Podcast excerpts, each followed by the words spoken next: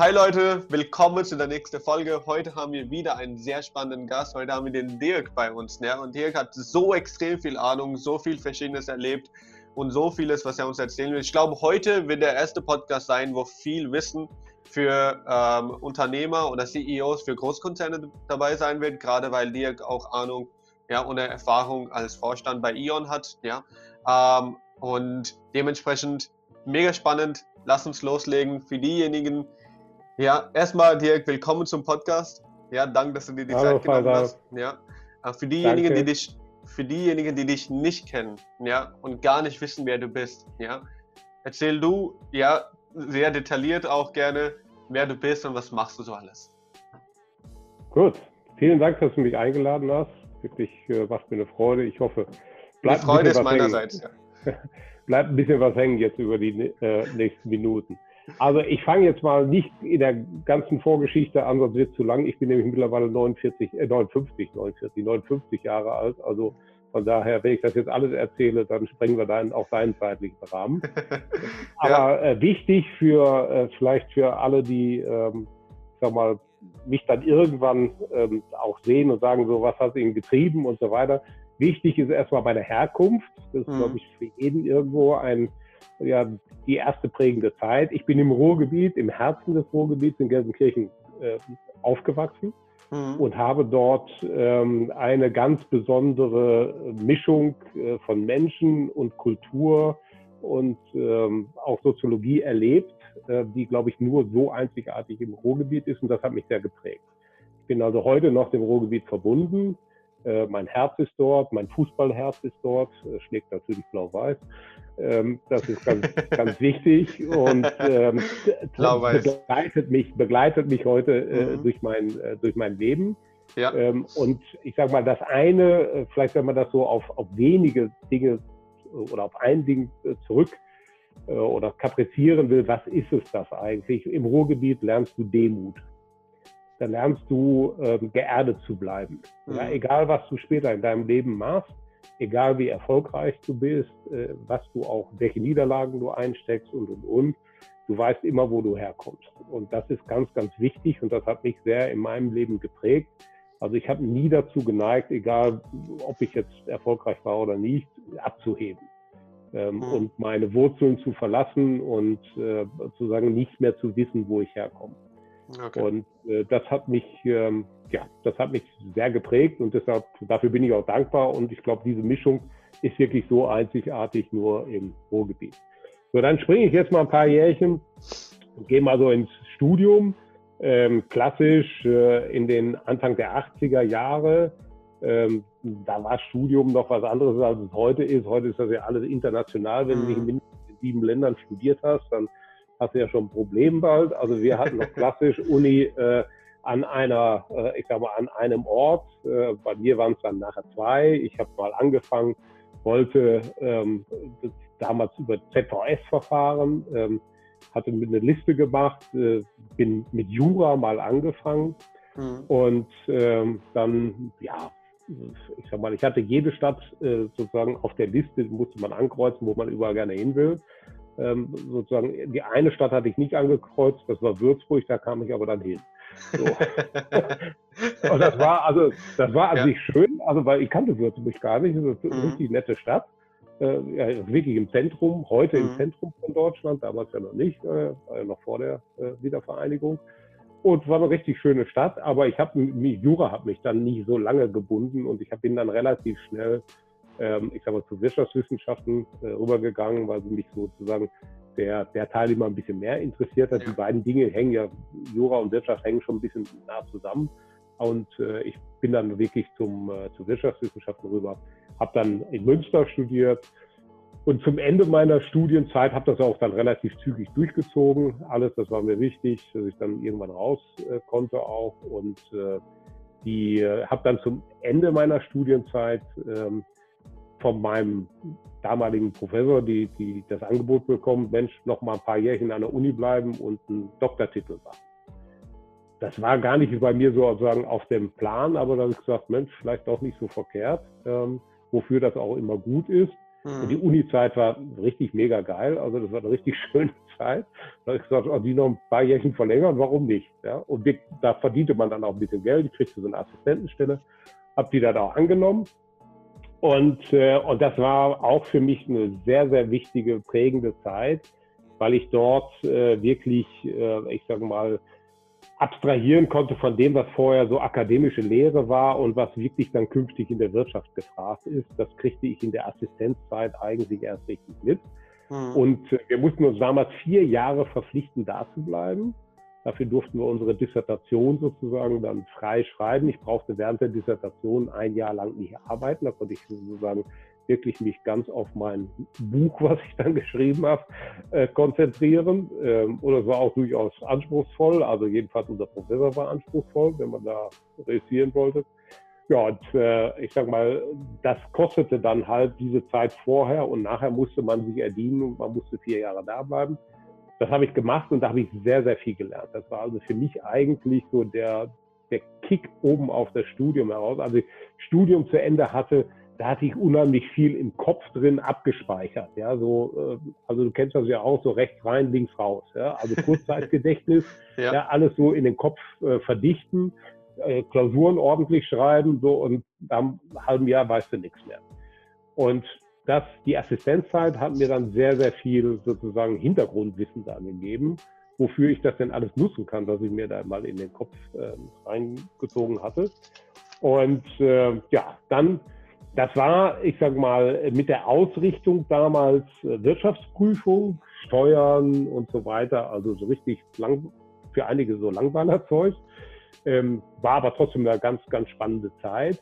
Und dann war für mich eigentlich klassisch vorgegeben Wirtschaftsprüferkarriere. Ja, das ist so, also mhm. in, in eine Wirtschaftsprüferkanzlei eintreten, äh, die Berufsexamina zum Wirtschaftsprüfer und Steuerberater machen und dann irgendwann als Wirtschaftsprüfer arbeiten. Das mhm. war die vorgezeichnete Karriere. Genau das habe ich nicht gemacht. Ähm, ich bin dann äh, jemandem über den Weg gelaufen, ähm, der früher auch an der Uni war, so Alumni. Mhm. Und der sagte, Mensch, wir sind ähm, zwar, der kam aus dem Bankwesen und äh, wir suchen gerade so etwas äh, für, ich sag mal, unsere, einen neuen Zweig in der Bank, den wir aufbauen, nämlich Mergers und Acquisition, also M&A-Beratung. Mhm sagen, auch, das hört sich aber spannend an. Und da müssen wir auch Leute haben, die brauchen, die müssen Ahnung von Bilanzen haben, die müssen sowas lesen können und so weiter, mhm. interpretieren können, Unternehmen bewerten können. Äh, haben sie da eigentlich Interesse dran? Da habe ich gesagt, das hört sich aber noch spannender an als Wirtschaftsprüfung jedenfalls. Und habe das dann auch gemacht. Das ja. war dann gleich auch im internationalen Kontext. Das war damals äh, Trinkhaus und Burkhardt in Düsseldorf, also eine mhm. richtig klassische alte Privatbank mit, mit persönlich haftenden Gesellschaftern, die die Banklizenz hatten und, und, und. Und also sehr, sehr tradi traditionsreich, aber ein sehr gutes Haus. Mhm. Die wurden dann später von Hongkong Shanghai Bank äh, übernommen. Dadurch kam natürlich schon sehr internationales Flavor da rein. Und da habe ich die ersten vier Jahre gearbeitet und habe wirklich M&A-Beratung gemacht. Klassisch, mhm. äh, das war richtig Investment Banking. Das war richtig schön, jung, viele junge Leute, von morgens bis abends gearbeitet, viel gereist, äh, äh, wirklich im Flugzeug und Hotel gelebt, äh, fast nie zu Hause, äh, aber wir waren jung, also das war richtig, war eine total spannende ja. Zeit. So, dann habe ich aber irgendwann gemerkt, nee, hm, das ist so, äh, ich sag, Beraterleben jetzt dauerhaft ist nicht so richtig das, was ich eigentlich will ich gehe jetzt mal, ähm, ich möchte eigentlich auf die Entscheiderseite, weil als Berater hast du ja immer nur, gibst du eine Empfehlung. Mhm. derjenige, der entscheidet, der schließt sich dann irgendwo in sein Kämmerlein ein und entscheidet für sich alleine. Und du bist mhm. außen vor. Und ich wollte mitentscheiden. Ja?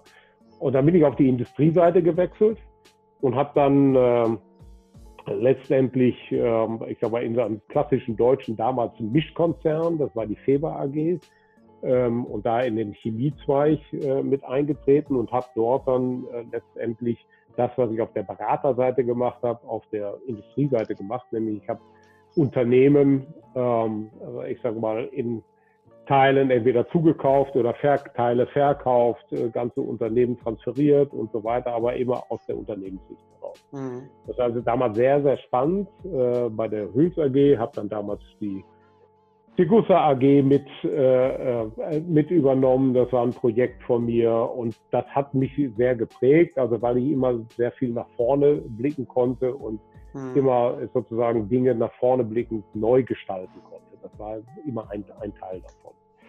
So, jetzt springe ich ein bisschen. Das hat dann, ich sage mal, in mehreren Sequenzen äh, ähm, ganz gut funktioniert. Äh, ich habe dann mittlerweile danach dann aber auch gesagt, so, ich will jetzt nicht nur immer M&A machen, sondern ich will einfach operative Verantwortung auch mal übernehmen. Mhm. Und dann ist es immer wichtig, dass du irgendjemanden in, in einem Unternehmen kennst, der was meint, du könntest du jedenfalls ein bisschen mehr als das, was du gerade machst. Wie das auch immer, aber irgend sowas braucht man. Ja, das ist also nicht so klassisch jetzt in irgendeiner Seilschaft hängen, aber man muss schon irgendwo so ein bisschen auf sich aufmerksam machen, ja, dass man sagt, und man auch zeigen, man will eigentlich mehr. Jetzt immer sagen so, okay, jetzt habe ich zwei Jahre was gemacht, habe ich gut gemacht, ist auch alles schön, aber ich will mehr, ich will lernen. Ja. Das habe ich immer gezeigt und dadurch sind mir immer auch neue Sachen angeboten worden, mit denen ich eigentlich ursprünglich nie was zu tun hatte. Bin also aus diesem M&A-bezogenen Job mhm dann, ähm, ich sage mal, in äh, eine erste Vorstandsverantwortung gekommen, wo ich bei Schenker ähm, Key Account Management für Logistik gemacht habe, weltweit.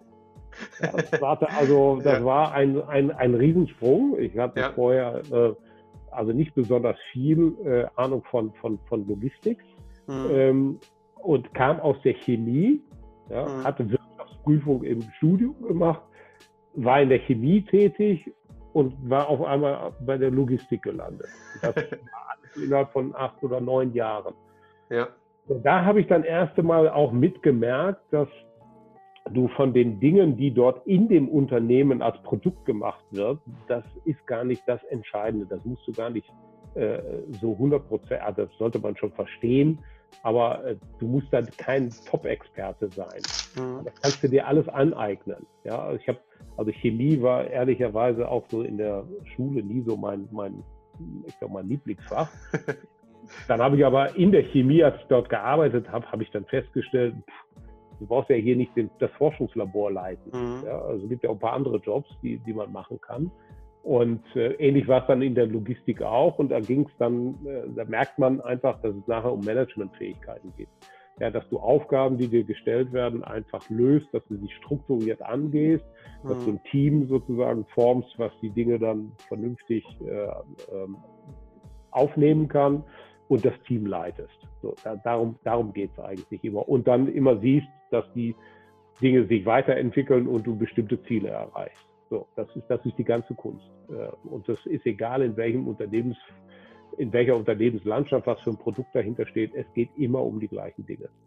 Mhm. Und äh, wie gesagt, da habe ich dann äh, Key Account Management gemacht für Logistic Solutions, habe so große äh, Konzerne wie Gillette und, und so weiter, die weltweit äh, bedient wurden mit äh, Logistiklösungen, die habe ich äh, betreut, habe ein neues Key Account Management aufgebaut und dann kam, dann kam ein einschneidender Punkt, da war ich dann erstmals nicht mehr in einer Situation, wo ich sozusagen derjenige war, der einen Anstoß für irgendwelche Übernahmen oder äh, gemacht habe, sondern Schenker wurde selbst übernommen von der Deutschen Bahn. Mhm. Und das war für mich einschneidend, weil da kam eine Kultur in dieses Unternehmen rein, was ich überhaupt nicht äh, so kannte. Und da habe ich ganz schnell gesagt, nein, also das, das meine ich. Also ich setze mir nicht die Schaffnermütze auf, das, das, das tue ich nicht. Ja. Ähm, und bin dann 2002 bin ich dann weg und dann bin ich mhm. zu E.ON gegangen. Und äh, bei E.ON habe ich dann erstmal wieder Strategie auch, auch gemacht und bin dort, ähm, ich sag mal, dann wirklich tief in die Energiewirtschaft eingestiegen. Und das waren die goldenen Jahre der deutschen Energiewirtschaft. Da konnte ich ehrlich von profitieren. Ja. Ähm, ich sag mal, woher das kommt, kann sich jeder ja gut vorstellen. Diese äh, Unternehmen waren einfach gesegnet mit, äh, ähm, mit, mit, mit einem Kraftwerksportfolio, äh, ich sag mal, was wie eine Gelddruckmaschine funktionierte. Ähm, das waren alles äh, die, die Kernkraftwerke zum großen Teil, die in den 70er äh, und 80er mhm. Jahren noch gebaut wurden. Die waren dann alle mittlerweile äh, halbwegs abgeschrieben. Wir hatten ein extrem hohes Strompreisniveau. Ähm, und die Dinger produzierten Strom ohne Ende, waren komplett privatisiert und haben wirklich immense Gewinne jeden Tag abgeworfen. So dadurch äh, waren diese Stromkonzerne, das war damals E.ON, das war RWE, Ähm, das waren so die beiden großen deutschen und dann gab es natürlich auch noch ein paar, paar äh, europäische äh, Unternehmen, aber E.ON war sozusagen zu der damaligen Zeit mit das wertvollste Unternehmen äh, in Deutschland. Mhm. Und mit über 100 Milliarden Marktkapitalisierung, äh, enorm viel Cash-Reserven. Mhm. In so einem Haus dann Strategie machen, ist natürlich schon auch ein, ein Glücksfall, ja, weil also Sky, ja. Sky is a limit. Mhm. Ja, und da habe ich, da kam dann sozusagen äh, ein, äh, ich sag mal, Projekt auf mich zu, was, was sehr spannend ist, mich sehr geprägt hat. Wir haben damals versucht, die ähm, Endesa zu übernehmen. Das war ein spanischer Konkurrent.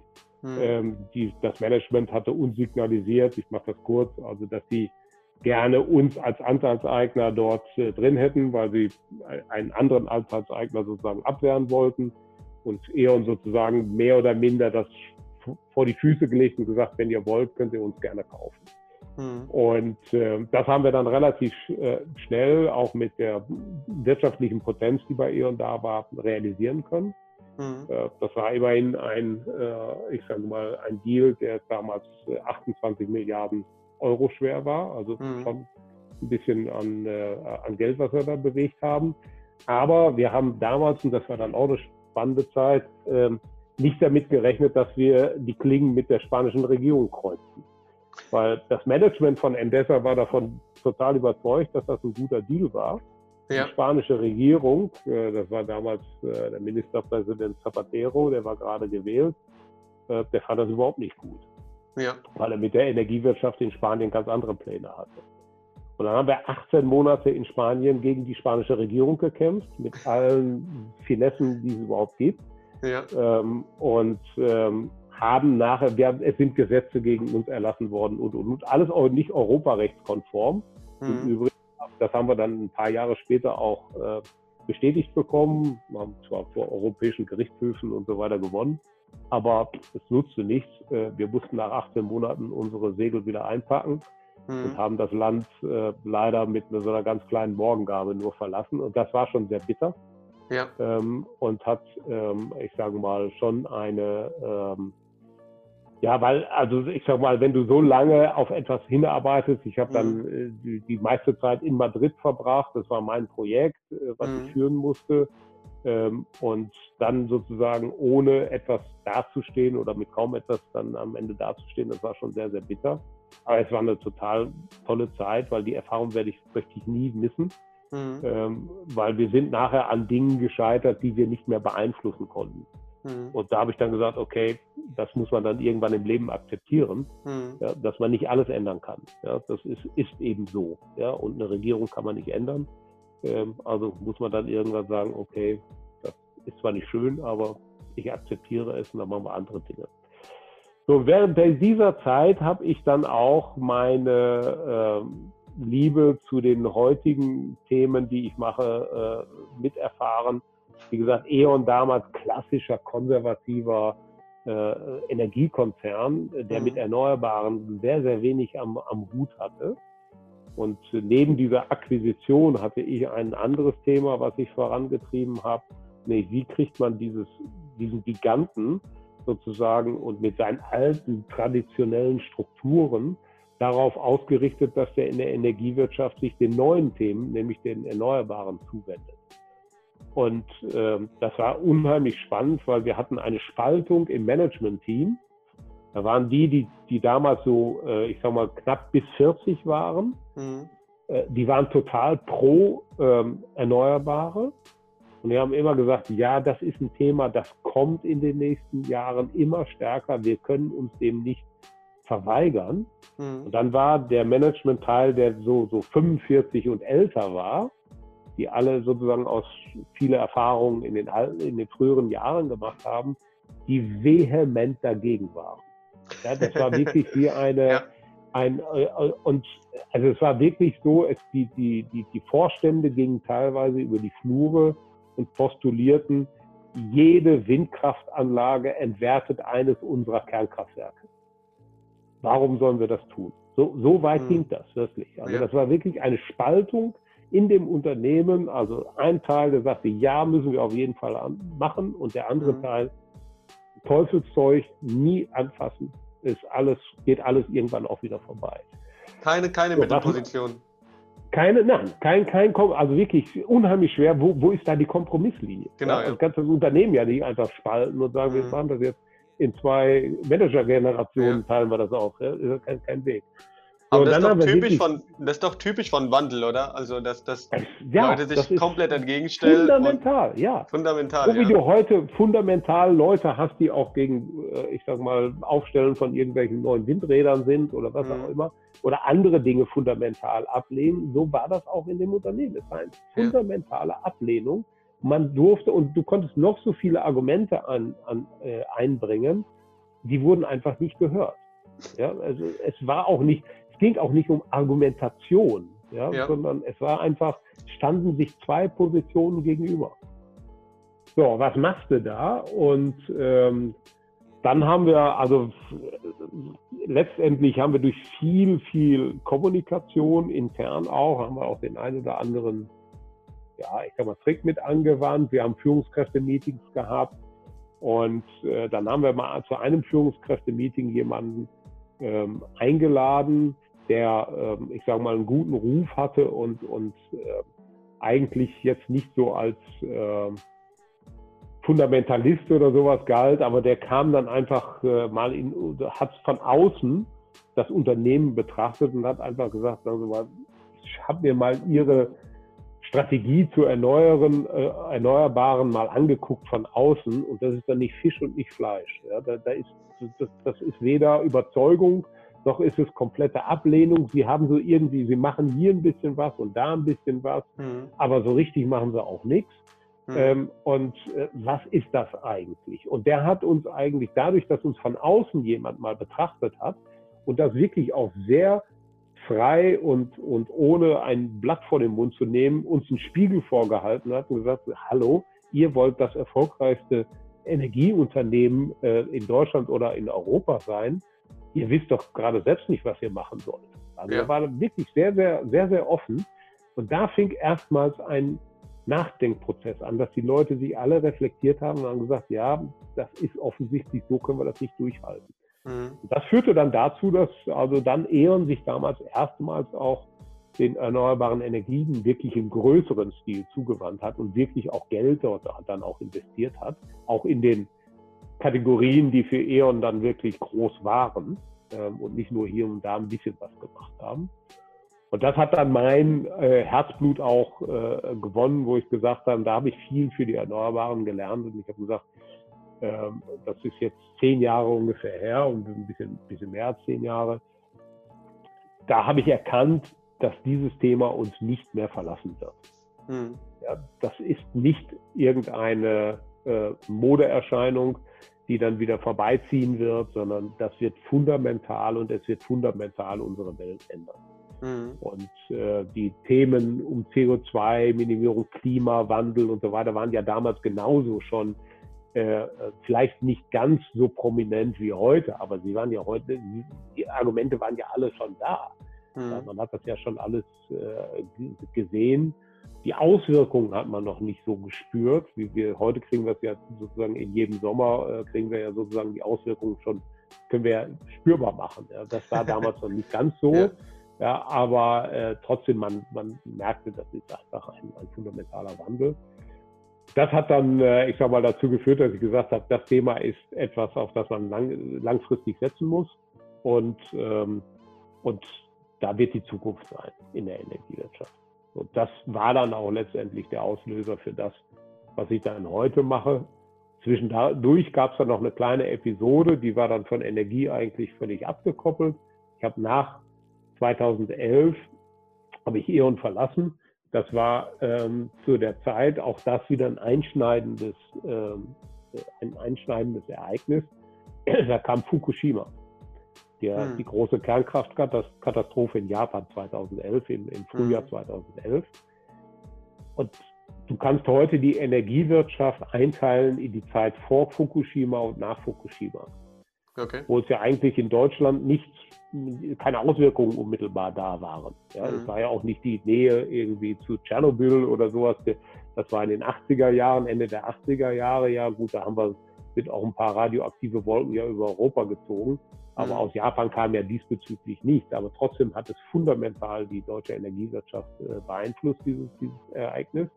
Die Atomkraftwerke, da kam ja dann der Beschluss danach, dann wirklich aus der Atomenergie auszusteigen, was mhm. dann die ganzen Konzerne fundamental geändert hat.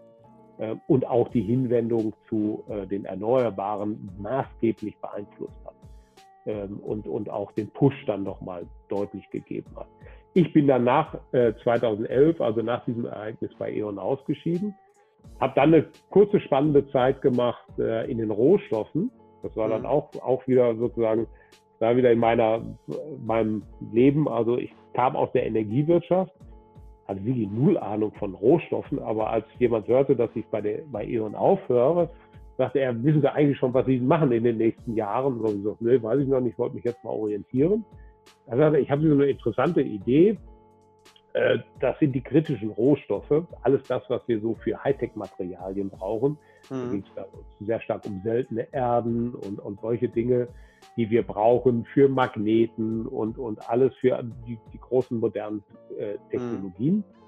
Und äh, das Problem bei diesen Rohstoffen ist, dass sie überall auf der oder an vielen Stellen der Welt vorhanden sind, bloß nicht in Deutschland. Ähm, wir aber sozusagen ähm, diese als Importrohstoffe brauchen, ja, mhm. um die, äh, neuen, die, die, die modernen Technologien voranzutreiben. Und gleichzeitig sich äh, ein neuer Gigant, der sich da damals ja seit äh, Anfang 2000 so richtig auf den Weg macht, nämlich wie eine Krake da draufsetzte, das war China. Ja, China war ähm, und ist nach wie vor A, eines der Hauptrohstoffländer, mhm. und zwar nicht nur bei den Vorkommen, sondern auch in der Weiterverarbeitung äh, dieser Rohstoffe. Äh, also die haben die gesamte Wertschöpfungskette dort ähm, äh, schon heimisch und fingen an, äh, in der ganzen Welt Rohstoffaufkommen äh, sich zu sichern. Sehr, sehr groß in Afrika, äh, aber auch in anderen Ländern, wo sie eine Mine nach der anderen kauften, unbemerkt von, von vielen. Ja, was alles sozusagen und China natürlich staatsgelenkt. Mhm. Das war jetzt nicht ein einzelner chinesischer Konzern, sondern das war einfach äh, eine Staatsstrategie. Ja? Und zwar Sicherung der Rohstoffbasis für die nächsten Dekaden. Ja, und da denken die ja bis 2050 und länger. Hm. Ja, und nicht wie wir immer sozusagen bis maximal zur nächsten Wahlperiode. Ähm, sondern äh, das hat China ja. schon etwas anderes Denken und die haben hm. sich einfach die Reserven dieser Welt, die noch vorhanden sind, physisch gesichert, indem sie die einfach gekauft haben, teilweise für sehr kleines Geld. Hm das führte dann Anfang 2000, äh, äh, Anfang 2010, 2011 erstmals dazu, dass die Rohstoffmärkte sehr volatil wurden, die Preise auf einmal für einzelne Rohstoffe wirklich explodierten, und zwar nicht mhm. um 20, 30 Prozent, mehrere tausend Prozent wurden Krass. einzelne Rohstoffe teurer. Mhm. Und auf einmal merkten alle, die das so bisher immer so ein, einfach eingekauft haben, also Rohstoffe waren nie ein Problem, hast du eingekauft wie Toilettenpapier. Ja. Corona-Zeiten, aber vor, vor Corona-Zeiten und sagte, ist verfügbar, was soll ich mir da Gedanken drum machen? Ja, genau, ja. Gibt es immer. Ja. Auf einmal merkten die, oh, das ist aber jetzt teuer geworden oder war gar nicht mehr verfügbar. Mhm. Und wenn es nicht verfügbar ist, kann ich mein Produkt gar nicht mehr herstellen. Ja. So, da habe ich gesagt, da gab es eine Initiative, dass wir uns ähm, in mehreren deutschen Unternehmen, das waren damals 16 große Konzerne, da waren die ganze Automobilindustrie dabei, war die ganze große Chemieindustrie dabei, da waren äh, äh, Metallverarbeiter dabei, Stahlindustrie und, und, und. Die schlossen sich zusammen, um sozusagen eine Initiative zu gründen, wie wir die Rohstoffsicherung machen. Und diese Initiative, die habe ich sozusagen aus dem, äh, ich sag mal, aus der Taufe gehoben, eine kleine Gesellschaft gegründet, hatte damals 16, äh, in dieser Gesellschaft dann 16 Anteilseigner. Und ähm, ja, und mit der haben wir dann sozusagen versucht, Rohstoffsicherung äh, zu betreiben, mhm. haben uns ähm, sehr stark auf, auf gemeinsame ähm, Bündelung von gemeinsamen Interessen, Einkaufsvorteilen und so weiter konzentriert. Das habe ich so circa fünf Jahre gemacht. Das Thema ist dann nachher in die Automobilindustrie abgewandert, war auch eine sehr, sehr spannende Zeit. Und dann habe ich parallel dazu, war ich also quasi als Gründer auch noch tätig, äh, ein bisschen die Verbindung aus der Energiewirtschaft, Ähm, die Elektromobilität machte sich ja damals auch breit. Mhm. Und äh, das Geld, was ich bei E.ON äh, verdient hatte oder noch mitbekommen hatte, das habe ich dann, ich sag mal, nicht irgendwie aufs Sparbuch ge gelegt oder habe mir da irgendein Haus von gekauft oder sowas, sondern äh, das habe ich investiert. Das habe ich ja. dann investiert in ein junges Startup, mhm. ähm, was bis heute noch erfolgreich am Markt unterwegs ist. Das war Mobility House oder The Mobility House, die sich der Elektromobilität verschrieben haben, schon Anfang 2010. Mhm. Und äh, dort äh, sozusagen als Business Angel nicht erste Generation Gründer, sondern kurz danach in die zweite Generation mit eingestiegen, habe mein, gestiegen, habe mein Geld dort investiert, bin bis heute dort auch noch aktiv äh, tätig und mhm. äh, das Unternehmen treibt eben die Elektromobilität, Speicherlösungen, Batterielösungen und so weiter voran und äh, versucht auch jeden Tag die Welt ein ganz kleines bisschen besser zu machen. So, dann kam 2017 mhm. ähm, die Frage an mich auch da wieder sozusagen war, das war ein Netzwerk schon aus, dem, aus der Energiewirtschaft, wo ich gefragt wurde, ob ich mir vorstellen könnte, ein kleines, junges Unternehmen ähm, mhm. zu begleiten, nämlich die heutige Encarvis AG, ähm, da wo ich heute CEO bin. Ein Unternehmen, was 100 Prozent äh, nur von Anfang an auf Erneuerbare gesetzt haben und nur mhm. in Wind- und Solarparks immer investiert haben. Und äh, das, da wurden natürlich meine Gene wieder geweckt, die, äh, die ich aus der Energiewirtschaft hatte. Und da habe ich gesagt, ja, genau das war doch eigentlich das, was ich gerne damals bei E.ON so, so, gerne gemacht hätte. Und dann gesagt, Mensch, das hört sich spannend an. Aber ein kleines mittelständisches Unternehmen, also weit weg von irgendeinem der großen Energiekonzerne. Mhm. Ich gesagt, kleine Mannschaft, 100 Leute, äh, aber spannend. Und äh, dann, äh, und das habe ich dann unmittelbar aufgenommen. Ja, und seitdem entwickle ich dieses Unternehmen mit meinen Kollegen und mit dem Team weiter. Auch durchaus erfolgreich, äh, sind auch an der Börse sehr erfolgreich. Ähm, und äh, da haben wir uns jetzt sozusagen, und das wird sehr wahrscheinlich meine aktive letzte berufliche Station sein. Ich habe mich jetzt nochmal fünf Jahre verpflichtet, also bis 2025 dabei zu bleiben. Ja. Das ist so mein Baby, ja, mhm. also was ich äh, einfach wo ich jetzt so zu, nach all meinen Erfahrungen zum Ende äh, jetzt nochmal etwas so richtig aufbauen kann und mhm. ausbauen kann. Also es war schon was vorhanden, als ich da war, sicherlich. Das kann ich jetzt richtig ausbauen. Und wir gehen jetzt in die neuen Märkte und das, was uns im Moment treibt, ist sozusagen aus den erneuerbaren Energien, die ja sehr, sehr stark immer noch subventioniert sind. Ne? Das mhm. muss ja jeder von uns durch die Stromrechnung einen Teil mitbezahlen. Mhm. Ähm, daraus sozusagen ein komplett von Subventionen freies Geschäft zu machen, dass wir einfach sagen, die erneuern die Windräder und die Solaranlagen laufen, ohne dass irgendein Steuerzahler einen Cent nur dafür bezahlen muss, mhm. ja, sondern rein im wirtschaftlichen Wettbewerb. Das, das treibt mich, ja, zu zeigen, nämlich das, was wir bei E.ON so viele sozusagen verneint hatten, mhm. dass es möglich ist, ja, dass man wirtschaftlich erneuerbare Energien betreiben kann. Das ist ein Langfristansatz. Also wir sind mhm. dabei und realisieren das auch bereits und sind auch erfolgreich unterwegs. Aber in der Energiewirtschaft ist nichts schnell. Also mhm. eine Dekade ist wenig.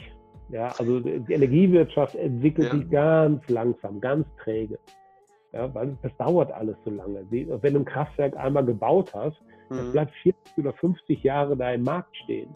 Ja. ja. Also das ist alles so wahnsinnig lange. Oder wenn du so eine Stromleitung baust, ja, die, die nutzt du ja nicht nur drei Jahre, sondern die, die, die wird über Jahrzehnte genutzt. Und dann wird ja. vielleicht mal irgendwas neu gemacht. Also das ist alles unheimlich langfristig. Mhm. Deshalb habe ich mich jetzt auch nochmal fünf Jahre verpflichtet, also Vertrag nochmal unterschrieben und habe gesagt, in fünf Jahren wollen wir aus dem Unternehmen was gemacht haben oder noch mehr ja. machen, als wir es heute schon haben. Und das treibt mich jetzt gerade an und macht mir tierisch viel Spaß. Wir haben ein ganz jungen Team, Durchschnittsalter eher so, ich würde mal, weiß ich genau, wie alt du bist, aber ich würde mal sagen, du wirst gut bei uns ins Durchschnittsalter reinpassen. Also wirklich junge Leute, wirklich junge ja, Leute. Spannend. Und, ähm, und das ist natürlich für mich jetzt als ein bisschen jemand, der ein bisschen Erfahrung auch schon hat äh, und äh, er sozusagen an die, das Ende seiner, seiner aktiven Karriere so langsam kommt, ist das unheimlich spannend, jetzt mal mit so jungen Leuten nochmal zusammenzuarbeiten. Ähm, das gibt einen richtigen Push und Impuls und macht mir Spaß und ich glaube dem Team auch. Ja, das ist auch spannend. Ähm, was sind dann so deine täglichen Aufgaben heute jetzt als CEO von Encarvis? Das, was ich vorhin gesagt habe, also ich bei, als ich bei der Logistik war, genau das gleiche. Ziele setzen, Team motivieren, ähm, strategische Impulse geben, zwei, drei mhm. Jahre nach vorne denken. Äh, was sind die nächsten, die nächsten Challenges und wie nehmen wir sie am besten auf und sozusagen immer als Ansprechpartner da sein ähm, für gerade für ein junges Team äh, Erfahrung weitergeben. Ähm, und natürlich, ich sage mal, ich bin sozusagen so der Mastermind für unsere Strategie auch. Mhm. Ja, ich, äh, und äh, mache das aber jetzt nicht alleine bei mir am Schreibtisch, sondern lasse mir jeden Tag von unserem Team die, die übersprudelnden Gedanken, die die haben, die nehme ich alle auf ja. ja und, und sortiere sie. Okay. Ja, weil da sind so viele tolle Ideen dabei, mhm. aber du kannst nicht alles gleichzeitig machen. Ja. ja. wenn jeder jetzt in so einem Team losrennt und sagt, oh, ich habe eine tolle Idee und macht das jetzt, dann ist das völlig unkoordiniert, dann wird da irgendein Quark raus, der, der aber nichts bringt, sondern das musst du sortieren, du musst die Gedanken aufnehmen und sagen, davon kannst du was gebrauchen, das kannst du miteinander verbinden und sozusagen daraus machst du dann eine Strategie und natürlich fragst du auch ein bisschen am Markt, wohin, äh, wo sind die Potenziale, was können wir besonders gut. Und wichtig auch immer zu erkennen, was können wir nicht gut und das mhm. lässt man dann auch besser sein. Ja, also in der Strategie ist immer wichtig auch zu definieren, was machen wir nicht. Es ist immer einfach zu sagen, was will ich, aber zu sagen, was will ich nicht, ist manchmal mhm. schwieriger. Und das ist ganz, ganz wichtig, weil nur dadurch kannst du dich ab und, äh, und dann solltest du das, was auf das, was du dich konzentrierst, das solltest mhm. du dann besonders gut machen. Und dann hast du eigentlich alles getan und das beschreibt auch mein, meine tägliche Arbeit. Ich reise, bisher bin ich viel gereist, natürlich auch, ja, weil ich lebe immer auch davon, mich auch nicht nur vom eigenen Team, sondern auch von den von Leuten draußen ähm, äh, inspirieren zu lassen, Impulse mhm. geben zu lassen. Das werde ich jetzt in Zukunft ein bisschen weniger tun. Das wird eher so in diesen Formaten, in denen wir jetzt drin sind, stattfinden.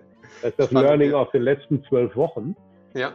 dass wir unsere Arbeit auch, ich sag mal, mit einem komplett anderen CO2-Footprint machen können. Ja, ohne, ja. Ähm, ja, wir brauchen nicht alle durch die Gegend reisen. Und ich merke jetzt gerade, wie sinnlos ich Zeit verschwendet habe. Ja. Wenn ich auf Flughäfen rumgesessen habe oder was auch immer ja, und auf Flüge gewartet habe, die nicht gegangen sind und, und was weiß ich, äh, alles. Du kannst viel effizienter von zu Hause ja. arbeiten.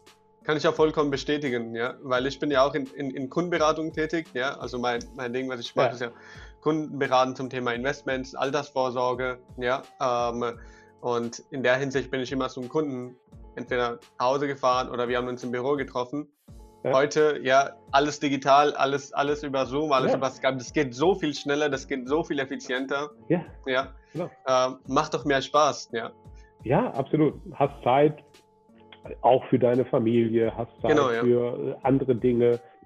Es ist nicht weniger Arbeit im Übrigen. Also ich finde äh, find es total intensiv. Also mhm. wie so eine Druckbetankung, die du da immer bekommst, weil du in jedem Format, in dem du gerade drin bist, schon sehr präsent sein muss. Also mhm. im, im, im Büroalltag, da hast du ja schon mal so, gehst über den Flur, dann gehst du zum Kollegen rein, ja, und machst die Tür zu und komm, wir gehen mal einen Kaffee trinken und so weiter, ja, und, und redest ein bisschen und so weiter. Was wichtig auch ist, also diesen mhm. sozialen Austausch, aber der fährt dich auch ein bisschen runter gleichzeitig. Ja. Dieses, ähm, ich sag mal, wenn du so fünf Videokonferenzen hintereinander gemacht hast, dann weißt du, was du getan hast. Also das ist jedenfalls, wenn man es äh, aufmerksam gemacht hat. Ja. ja. Das ist, also von daher, das ist jetzt nicht äh, Hängematte, hm. äh, aber ist eine total gute Erfahrung und kann uns extrem helfen, die ganzen Maßnahmen, die wir für den Klimawandel, äh, also Aufhalten des Klimawandels sozusagen brauchen, dass wir die vielleicht dann doch auch äh, schneller realisieren können, als wir das vor ein paar Monaten noch gedacht haben. Ja. Und wie kriegst du dann in deinem so stressigen Alltag so ein Work-Life-Balance, so Zeit mit der Familie und so weiter alles hin? Wie schaffst du das? Du, da habe ich, da musste da einfach feste, ähm, feste Zeiten, feste Rituale machen. Mhm. Ähm, ich gehe ähm, seit vielen Jahren, also sagen, über 20, 25 Jahre, wenn es geht, jeden Morgen raus zum Laufen. Mhm. Und ähm, in der Regel geht es auch irgendwo, weil das ist immer, das war das Einfachste. Jede andere Sportart ist schwierig, da muss er also mögliches Zeug mitnehmen und so. Hier brauchst du nur ein paar Schuhe, äh, eine Hose und ein T-Shirt. Ja. Das kriegst du überall rein, egal ja. wo du bist. Und irgendwo kann man immer laufen. Und das habe ich immer gemacht. Und das tue ich jetzt sehr stark äh, gemeinsam mit meiner Frau. Also das mhm. ist schön, äh, weil wir teilt das auch. Und das ist jetzt nichts, also ich trainiere jetzt nicht für einen Marathon oder irgend sowas, also das muss ich jetzt nicht zwingend machen, aber ich will mich einfach bewegen und dadurch kriegst du morgens einfach eine gewisse Grundstimmung, ja, also wenn du in den Morgen reinläufst, kriegst den Kopf frei, ja, ich, ich kann dir nicht sagen, wie viele Leute ich schon sozusagen auf meinem morgendlichen Joggingstrecken so einmal äh, kurz und klein gemacht habe, ja, weil ich einfach so einen Frust hatte. So, dann läufst du dir den aus den Beinen raus und wenn du wiederkommst, ist der Frust nur noch halb so groß oder noch weniger. Ja. Und dann ist die ganze Sache auch nicht mehr schlimm. Ja? Also du verarbeitest unheimlich viel im Kopf. Mhm. Äh, dafür ist das gut, macht den Kopf echt frei und kriegst den Kopf gut frei für den, für, äh, für den, für den Tag. Also für mich war das immer sehr, sehr gut. So, der Rest ist, ich sage mal, äh, dann auch ein bisschen Verzicht. Ich habe zum Beispiel für die Familie, obwohl ich, ich weiß nicht, hunderte von Einladungen, glaube ich, hatte. Ich habe nie das Golfspielen angefangen, mhm. weil ich gesagt habe, wenn ich jetzt die wenige Zeit, die ich mit der Familie oft verbracht habe, wenn ich jetzt noch am Wochenende nach Hause komme und gehe dann am Samstagmorgen auch noch für sechs Stunden auf den Golfplatz, dann mhm. kannst du sehr wahrscheinlich Familie dann irgendwann ganz sein lassen. Ja. Ähm, und deshalb, sowas habe ich dann nie gemacht, sondern habe dann versucht, zumindest so die Wochenenden dann auch wirklich mit der Familie äh, soweit es geht, dann zu verbringen. Äh, mhm. Soweit die dann mit mir das verbringen wollen. ja, das, das muss ja auch gegeben sein, ja. Genau. Ähm, so, du hast, du hast angesprochen, goldene Jahre der Energiewirtschaft. Ja. ja. Ähm, und dass es heute ein Wandel kam, ja. Dann hast du Fukushima angesprochen. Inwiefern hat sich jetzt dieser gesamte Energie, ja, Ökosystem hier in Deutschland seit deiner ersten Erfahrung bis heute sich geändert? Was ist da alles passiert? Ja, ist schon fundamental anders. Also äh, nicht nur die Menschen sind andere, die mittlerweile in Führungspositionen sind, sondern ähm, es ist schon fundamental anders. Wir haben zwar nach wie vor ähm, eine äh, Dominanz, und das geht auch nicht anders, der konventionellen Energieerzeugung. Mhm. Ja, irgendwo müssen wir halt verlässlich unseren Strom herbekommen, aber der Anteil der erneuerbaren Energien wird jedes Jahr größer ähm, und du kannst im Prinzip jetzt schon die die Kurven nachmalen, wann dann irgendwann wirklich eine äh, Komplettablösung möglich ist. Das wird zwei mhm. Jahre oder Jahrzehnte dauern, aber die, du kannst das heute ganz deutlich sehen. Das ja. war vor zehn Jahren eher noch Fata Morgana, ja, da konnte man dran glauben äh, ja. oder auch nicht dran glauben. Das war nämlich auch so, äh, man glaubte oder glaubte nicht daran. Heute hast, ist das vorgezeichnet. Also ich treffe wirklich kaum mehr Leute, äh, außer jetzt wirklich einige, die klar, die sind immer noch von, von anderen Dingen beseelt, aber heute ist das Konsens. Ja, auch mhm. in der Energiewirtschaft, auch wenn du in ein, ein großes Energieunternehmen reingehst, ob die das alle gut finden, ist vielleicht jetzt eine andere Frage, aber dass das die Zukunft ist, das ist Konsens. So, das war vor 10, 15 Jahren nicht so. Und die, auch die, die Bereitschaft, sich zu ändern, Energiewirtschaft hatte ja eher immer etwas von, von eher Beamtentum. Ja, da hast du ja häufig, ich sage mal, eher die, äh, die Mentalität aus dem Rathaus gefunden. Ähm, ja, also wir machen alles so, wie es schon immer war und äh, bloß keine, keine Ausnahmen und und und. So, das ist deutlich anders. Ja, also da hat sich schon wirklich ein fundamentaler Wandel ähm, ergeben. Allerdings muss man ehrlicherweise auch sagen, das kommt natürlich auch äh, zu Lasten äh, von einigen Dingen. Also die äh, Größe, die Dominanz, die äh, Bedeutung äh, deutscher Energieunternehmen, der alten jedenfalls, hat enorm nachgelassen. Also sie waren äh, die europäischen Platzhirsche, da war vielleicht noch eine EDF in Frankreich oder eine Enel in Italien. Mhm. Die waren noch sozusagen auf Augenhöhe ähm, und ansonsten gar nichts. Das hat sich jetzt heute gewandelt. Die EDF und die Enel gibt es immer noch, aber die E.ONs und die RWEs haben deutlich an Bedeutung verloren hm. im internationalen Kontext. sind zwar immer noch groß und wichtig, aber sie ändern sich jetzt auch und haben ja auch durch ihre Dinge, die sie jetzt gemeinsam machen, ähm, ich sage mal, die Zeichen der Zeit erkannt und, und die Leute, die da heute die Unternehmen lenken, haben eine klare Ausrichtung, äh, fokussieren sich auf Kunden und so weiter und, und äh, Lösungen für grüne, für, für Grünstromprodukte und so weiter. Also das ist schon ein sehr, sehr deutlicher Wandel, der da stattgefunden hat. Ja. Cool. Aber äh, immer noch nicht genug. Also das ist, äh, wie gesagt, da zählt auch, es dauert alles sehr, sehr lang. Da kann man ja. nicht erwarten, dass das von heute auf morgen alles anders wird. Mhm. Und da muss man Geduld haben, aber die, wir sind auf jeden Fall auf dem richtigen Weg. Das ist ja logisch, ähm, gerade weil das alles ja auch so Stück für Stück und äh, Schritt, Schritt für Schritt passiert und nicht alles auf einmal. Ja. Ähm, ja, es gibt wenig, du kannst halt, äh, ich sag mal, du brauchst halt, die, äh, Energie ist ja auch Physik. Genau, ja. ja. Also es ist ja nicht nur irgendwie irgendetwas virtuell an irgendjemandem verkaufen oder eine ja. Idee oder ein irgendetwas, ja, sondern mhm. äh, da wirkt ja auch wirklich Physik dahinter. Mhm. Ja? Also Strom ist nun mal leitungsgebunden und, äh, und ein Kraftwerk speist ein und ein Kunde sozusagen nutzt den Strom. So, und mhm. diese Physik kannst du nicht außer Kraft setzen. Ja? Die ja. haben wir alles in der Schule gelernt. da gibt's, das kannst du nicht beamen. Ja, also ja. Äh, so, deshalb gibt es ein paar Fundamentaldaten, an denen muss man auch fest, festhalten, sonst funktioniert irgendwann das ganze System nicht mehr. Hundertprozentig. Ja. Das ist ja, das ist ja, sage ich mal, kein. Dann können wir auch unsere Videokonferenz nicht mehr machen. das ist ja auch logisch, ja. Vor allem, das ist ja nicht so sozusagen wie ein Schuhfirma, ja, was von heute auf morgen deren Designs ändert oder auf einmal ja, Sachen komplett genau. umprogrammiert. Ja. Ganz genau. Das, ja, ja, das ist da muss noch vieles, vieles, vieles dahinter passieren. So jeder Schritt dauert. Ja, ähm, du hattest ja das Thema angesprochen, das hatten wir ein bisschen im Vorgespräch äh, uns darüber unterhalten. Das war das Thema, dieser Riecher dafür zu haben, was in der Zukunft passieren wird. Ja, mhm. ähm, in dem Zusammenhang, ja, was anderes, was würdest du andere CEOs mitgeben, die sich sozusagen, die die Vergangenheit, die sich immer noch daran festhalten, ja, und Angst vor Neues haben? Ja, was würdest du so CEOs mitgeben? Ja, das ist äh, sehr wahrscheinlich das Schwierigste im Management. Ähm, mhm. Wenn man an, an, Punkte rankommt, wo man sagt, okay, ich merke, hier äh, ändert sich gerade fundamental etwas, dann aber das Neue noch nicht klar ist ja, mhm. und auch nicht ausgereift ist und äh, mit vielen Risiken äh, behaftet ist, weil man eben die Zukunft nicht kennt.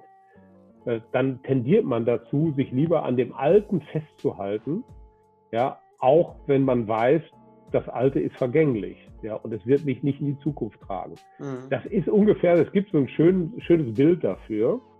Äh, den Frosch sozusagen auf die Herdplatte setzen und du drehst sozusagen so ganz langsam die Temperatur immer höher.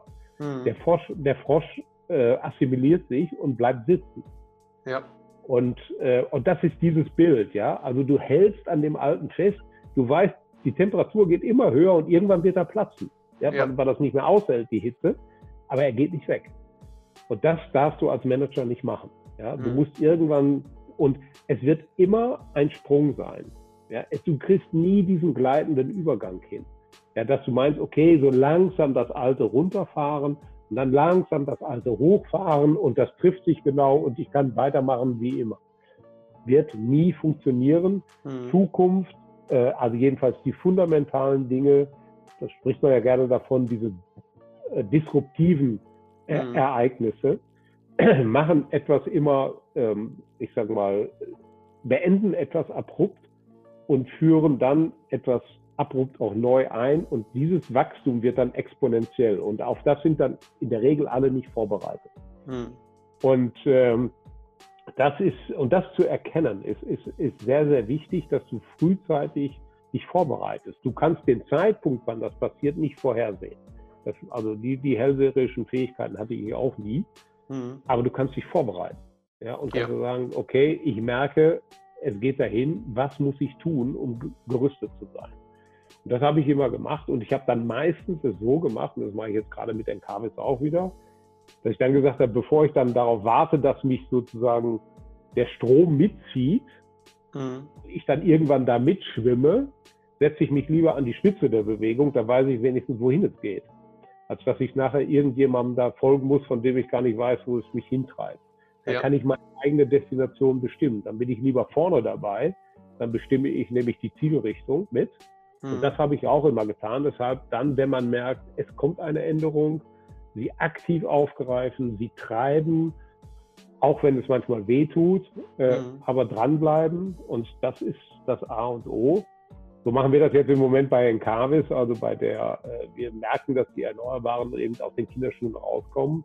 Und wir verkaufen unseren Strom aus den Anlagen, die wir äh, gerade bauen, äh, ohne irgendeine Subvention an Amazon und andere, ja, die viel grünen Strom brauchen, äh, kontrahieren den über zehn Jahre und es funktioniert. Ja. Ich brauche den Staat im Moment nicht für ähm, die, ich sag mal, für neue Anlagen.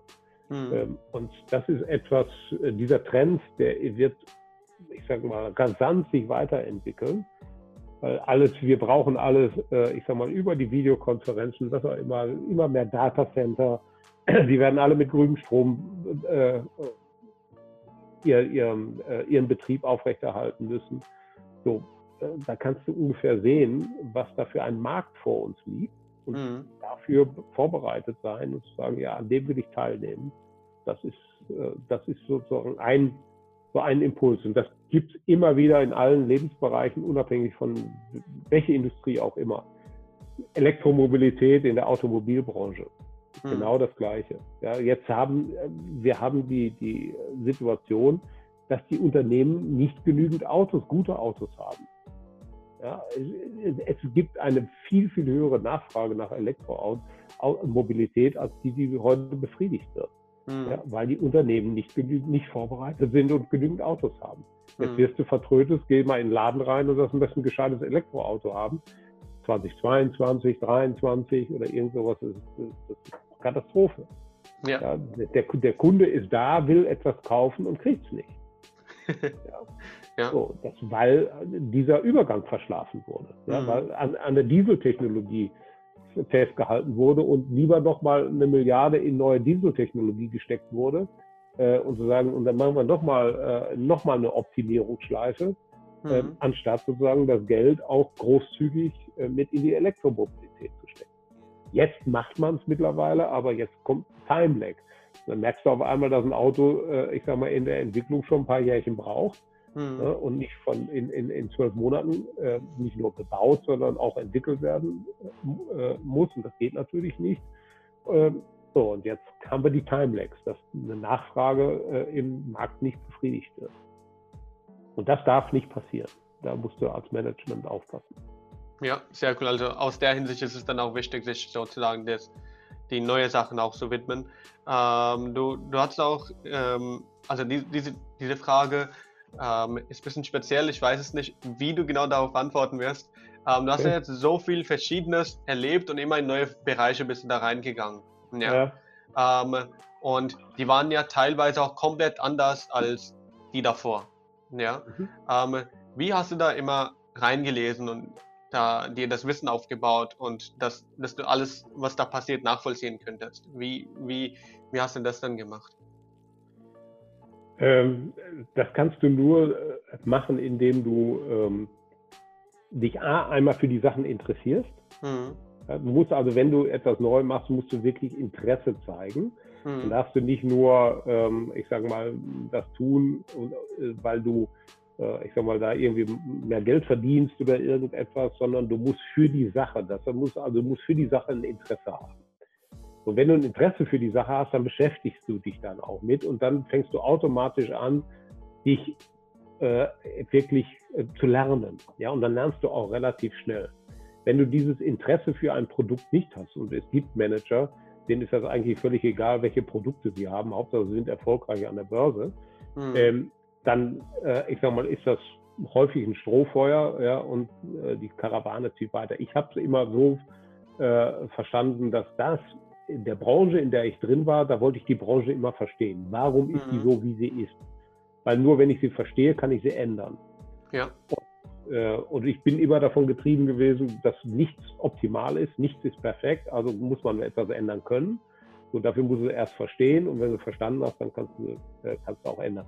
Und das ist, wie machst du das? Indem du einfach offen bist, äh, dich auch nicht zu schade bist, am Anfang einfach mal ähm, ich sag mal, die banalsten Dinge äh, zu lernen. Ja, da musst du, äh, ich sag mal, dich mit, mit Dingen musst du mal in eine Produktion reingehen, da musst du auch mal mit einem normalen Arbeiter sprechen und sagen, was machen Sie eigentlich den ganzen mhm. Tag hier, wie machen Sie das, äh, warum machen Sie das?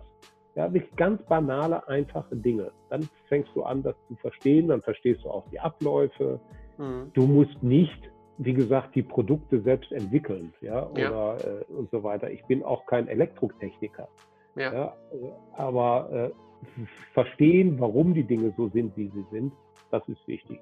das kann man in, ich würde mal sagen, in jeder Branche mit einem Vierteljahr, mit ein bisschen gutem Willen und halbem Jahr hast du dann die, und dann merkst du irgendwann auch, es sind immer wieder die gleichen Dinge, die wichtig sind, auf die du dich fokussieren musst. Mhm. Und das Grundzeug hast du nach einem halben Jahr hast du das da und nach einem Jahr, zwei Jahren bist du halbwegs sattelfest. So. Und dann, und dann, dann kannst du auch mitreden. Und wenn du, äh, ich sag mal, etwas nicht weißt, ich habe es nie so gemacht, dass ich vorgegeben habe, etwas zu wissen, was ich nicht weiß, sondern mhm. ich habe dann einfach gefragt. Mhm. Ja, wenn ich, das war ich mir nie zu schade, wenn dann irgendeiner gesagt hat, das und das. Und dann habe ich gesagt, äh, Moment mal, verstehe ich jetzt gerade nicht, mhm. kann mir das mal einer erklären. Und, das, und, die Leute erklären dir das. Die sind ja. sogar froh, wenn du fragst. Aber was sie nicht können, ist, wenn du so tust, als hättest du alles verstanden, aber du hast eigentlich nichts verstanden. Und dann noch, und dann noch mitredest, das ist, dann kommt meistens nicht so gut an. Ja. Also einfach sich die Zeit nehmen, sagen, ich, mir bricht kein Zacken aus der Krone, wenn ich Fragen stelle, auch als mhm. CEO. Und dann kriegst du Antworten und die musst du dann bloß verarbeiten. Ja. Eigentlich relativ einfach. Sehr cool, sehr cool. Also äh, sozusagen Interesse zeigen und so, äh, dadurch gezielte Fragen stellen und sich Wissen aufbauen. Und das ist darauf zu berühren, wenn man Interesse an das Thema, grundlegende Interesse genau. an das Thema hat. Genau. Was ich nie ja. gemacht habe, ich bin nie in eine Bücherei gegangen und habe mir ein Lehrbuch gekauft okay. über die Industrie oder so. Also das war so, dann liest du vielleicht eh alles Mögliche oder so. Das war nicht so. Ich habe mhm. ich hab mit den Menschen, die in der Industrie gearbeitet haben, da habe ich gesprochen. Die mhm. haben mir natürlich dann auch ein bisschen Literatur mal hier und da gegeben. Das habe ich dann ja. auch gelesen. Aber ähm, ich habe das jetzt nie wie so ein Lehrbuch oder sowas, äh, weil das Leben steht in der Regel nicht in der Bücherei. Ja. Dort, dort, in der Hinsicht hast du ja auch ganz am Anfang angesprochen, dass da ein Riesenunterschied zwischen Theorie von der Uni und Praxis in der Industriewelt gibt. Ja? Und ja, das bestätigt genau. ja gerade auch wieder den Punkt. Ja? Genau. Ja, ja, sehr cool. Wir nähern uns jetzt langsam auch die Ende zu. Ja, das ist jetzt eine Frage. Ich liebe diese Frage zu stellen, weil jeder so unterschiedlich darauf antwortet. Ja. Okay. Ähm, und zwar, was ist dein Lieblingszitat? Hm. Lieblingszitat ist ähm, Mies van der Rohe, also ein Bauhausarchitekt. Less mhm. is more. Und wie kommt es, dass du das zu dein und wie kommt es, dass du weil das, das ein Lebens, dein... Lebensmotto von mir ist, ähm, mhm. weil ich einfach ähm, weiß, dass wir an so vielen Stellen so viel machen und Dinge verkomplizieren, die viel, viel einfacher gemacht werden können. Wenn man auf mhm. die Essenz zurückgeht, auf das, was wirklich wichtig ist, mhm. dann bist du in der Regel auf dem, auf dem, auf dem richtigen Weg. Äh, und wir tun, machen so viele Dinge so kompliziert häufig, unnötig kompliziert. Ja, ähm, und abspecken, weniger davon machen, äh, bringt dir meistens den Blick auf das, was wirklich wichtig ist. Ähm, und deshalb, also das hat mich immer so, so begleitet. Ähm, also von jedem einfach ein bisschen weniger und nicht alles nur verkomplizieren. Sehr cool. Ja. Gerade die, Linien, gerade Kanten. dann, die, dann die letzte Frage. Ja. Welche Frage hätte ich dir stellen sollen, die ich dir bisher nicht gestellt habe? Du hast mir nichts zu meinem Familienleben äh, äh, gestellt, doch einmal hast du eine, eine kurze Frage. Ähm, es gibt ein, äh, jeder braucht ja irgendwie so einen Ruhepol äh, in mhm. seinem Leben. Ja. Was ist mein Ruhepol? Ja, okay, dann, da wir noch ein bisschen Zeit übrig haben, ja, was ist dein Ruhepol? Erzähl. Also Ruhepol ist wirklich Familie und bei mir dann mit einer Ausprägung auch noch, äh, leider jetzt im Moment nicht da, aber sehr, sehr wichtig, ähm, Hund in der Familie. Hund ist mhm. extrem wichtig für die Sozialisierung einer Familie. äh, weil der nimmt alle Stimmung und Schwank und, und Strömungen in der Familie auf. Und wenn es laut mhm. wird in der Familie, geht er aus dem Raum raus, ja, weil der mhm. Streit und so weiter nicht, nicht, nicht gut haben kann. Und, mhm. ähm, und das ist so ein, du brauchst irgendwo in, bei all den Dingen, die du so tust, du brauchst irgendwo so einen Anker, einen Ruhepol. Mhm. Und den habe ich versucht immer sozusagen in der Familie zu finden und in der Familie den Hund, das war, war sozusagen immer wichtig äh, und wird auch sicherlich bald mal wieder kommen. Also äh, mhm. äh, der letzte, der ist leider verstorben, aber dann wird es irgendwann wird's einen neuen geben. Und äh, das, das war für mich immer wichtig. Ja, sehr cool. Ja, dann Dirk, in der Hinsicht vielen, vielen, vielen Dank für deine Zeit. Ja, äh, ich mache noch den Outro, bleib aber noch dran. Wir unterhalten uns noch nachher ein bisschen. Ja, Gut. Leute, ja, es war mega viel Wissen, mega viele interessante Insights heute dabei. Ich hoffe, ihr habt was aus dem Gespräch mitnehmen können. Wir hören uns in der nächsten Folge. Bis dann, bleibt gesund, mach's gut. Ciao.